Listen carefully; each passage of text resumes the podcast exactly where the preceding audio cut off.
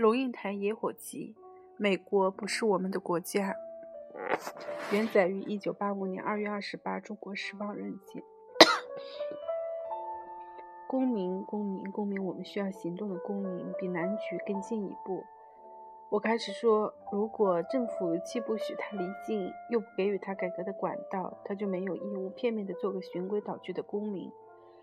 空气中有一种隐隐的不安。读者的信继续进来，很多人以为我有外国护照，我没有。但是不必辩解。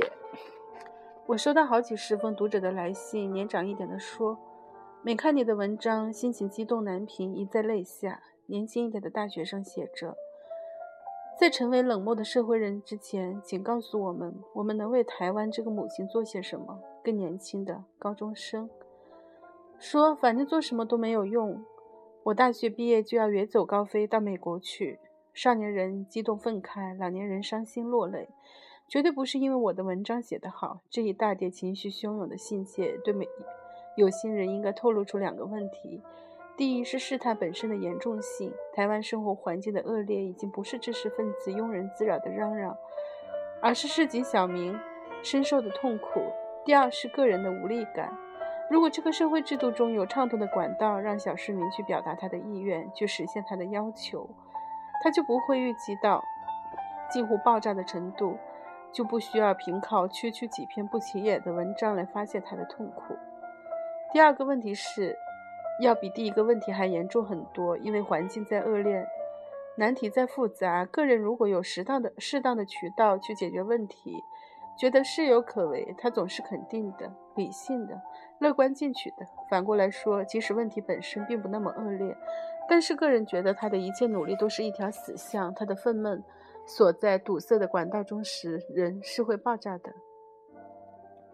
半年前，有个爱看书的青年，因为受不了隔壁女人早晚不断的涌金，冲进了他的屋子，拿刀杀他。暴力当然没有任何借口，但是我们要追究原因。如果这个青年只要打一通电话，警察就会来取缔噪音的话，这些凶杀案是不是可以避免？换句话说，假如这个青年一通一通电话的哀求警察，而警察不管，一次一次的劝告涌涌进的富人，而富人不睬，那么你说他可以搬家？别开玩笑了，台北什么地方可以让人安静度日？于是日日夜夜受噪音的煎熬，又丝毫没有改善的可能，他到底该怎么办？苏格拉底那个老头子被判了死刑以后，不愿逃狱。他说。当我对一个制度不满的时候，我有两条路：或者离开这个国家，或者寻合法的途径去改变这个制度。但是我没有权利以反抗的方式去破坏它。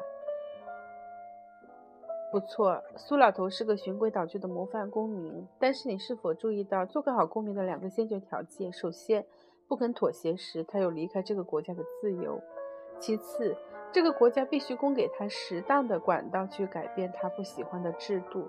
也就是说，如果雅典政府既不允许他离境，又不给予他改革的管道，他就没有义务片面的做个循规蹈矩的公民。那么我们的情况呢？台湾的生活环境恶劣，深斗小民所面临的选择与苏格拉底没有两样。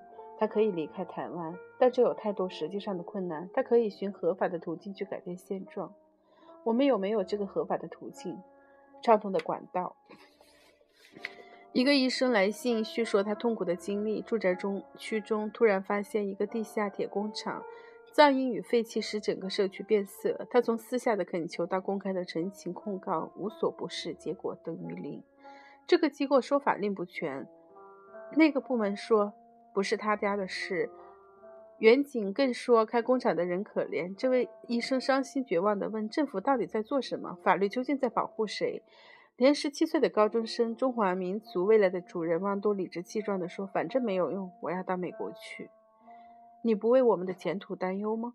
这份绝望的无力感是谁造成的？许多人或许会把箭头指向政府、营界处、环保处、卫生署、警察局等等等。可是我不能，因为我的知识领域狭窄极了。我根本不知道垃圾有几种处理方式。食品进口要如何管制？警力调动要如何分配？我不是官家专家，我没有资格告诉这些在位做事的人怎么去做。但是和你一样，我是个有充足资格的公民。无力感的根源或许是鸡生蛋、蛋生鸡的问题。你或许觉得缺乏畅通的管道就在政府，我却认为你和我之间之所以有无力感，实在是因为我们这些市井小民不懂得争取自己的权利，纵容了那些为我们做事的人，就在我们自己。大多数的中国人习惯性的服从权威，任何一个人坐在柜台或办公桌后面就是一个权威。我看见学生到邮局取款，填错了单子，被玻璃后的小姐骂得狗血喷头。这位学生唯唯诺诺，惊恐万分。我也看见西装笔挺的大男人到区公所办事，戴眼镜的办事员冷眼一翻，挥挥手：“去去去，都快十二点了，还来干什么？”大男人哈腰陪笑，求他高抬贵手。我便知道，一般的大学生在面对一个拆烂屋的老师时，不是翘课以逃课，就是附和以顺从。到邮局取款，拿的是自己的钱，填错单子可以再填。学生为什么却觉得办事小姐有颐指气使的权利？区公所的职员不到终点就理应办公，大男人为什么要哀求他？学生缴了学费来求知识，就有权利要求老师认真尽。尽职，为什么老师不做好，学生也无所谓？所谓政府、警察局、卫生署、环保局，都是你和我这些人辛辛苦苦工作、用纳了税的钱的人，纳了税的钱把一些人聘过来为我们做事的。照道理说，这些人做不好的时候，你和我应该手里拿着鞭子，睁着雪亮的眼睛，严厉地要求他们改进。现在的情况却主仆颠倒，这些受雇的人做不好，他们还。让我们还让他声色俱厉地摆出父母官的样子来，把我们吓得半死，脑袋一缩，然后大叹无力，连自己是什么人都不知道，连这个主顾关系都还没弄清楚。我们还高喊什么民主、伦理、科学。每天清早，几万个光旅一缕光洁的人通进开往纽约市区的火车，到城中上班。车厢内冬天没有暖气，夏天冷气故障，走三步要抛锚两步，票价还贵得出奇。可是因为是垄断事业，所以日复一日，年复一年，人人抱怨，人人还是每天乖乖的上车，一直到史史蒂夫受不了了，他每天奔走，把乘客组织起来，去乘火车，改搭汽车，同时火车一误点就告到法庭上要求赔偿。他跟铁铁路公司吃不完兜着走。史蒂夫没有无力感。安东尼十三岁的女儿被酒驾、酒后驾车的人撞死了，因为是过失杀人，所以肇事者判得很轻。但是安东尼只是一个不能复，只有一个不能复生的女儿。这个平凡的家庭主妇开始把关心的母亲聚集起来去见州长，州长不见，他就把会客室里从早上八点枯坐到下午五点不吃午饭。两年的努力下来，醉酒驾车的法令修正了。警察路检的制度加严了，别的母亲或许保住了他们十三岁的女儿，安东尼也没有无力感。我并没有史蒂夫和安东尼的毅力。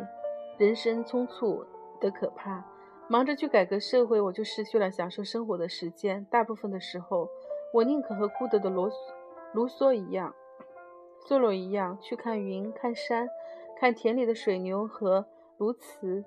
不过。我们不做大人物，总可以做一个，做个有一点用的小人物吧。一个渺小的个人，如你如我，还是可以发光发热。过程会很困难，没错。有些人会被牺牲，没错。可是，在你我没有亲身试验之前，你不能说不可能。在你没有奋斗、努力奋斗过以前，你也不能谈无力感。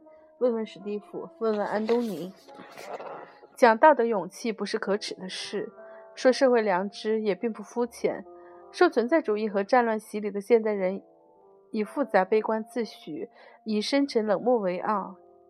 你就做个简单却热忱的人吧。所需要的只是那么一点点、一丁点的勇气和天真。你今天多做一点，我们就少一个十七岁的人说：“反正没有用，我到美国去。”美国毕竟不是我们的家。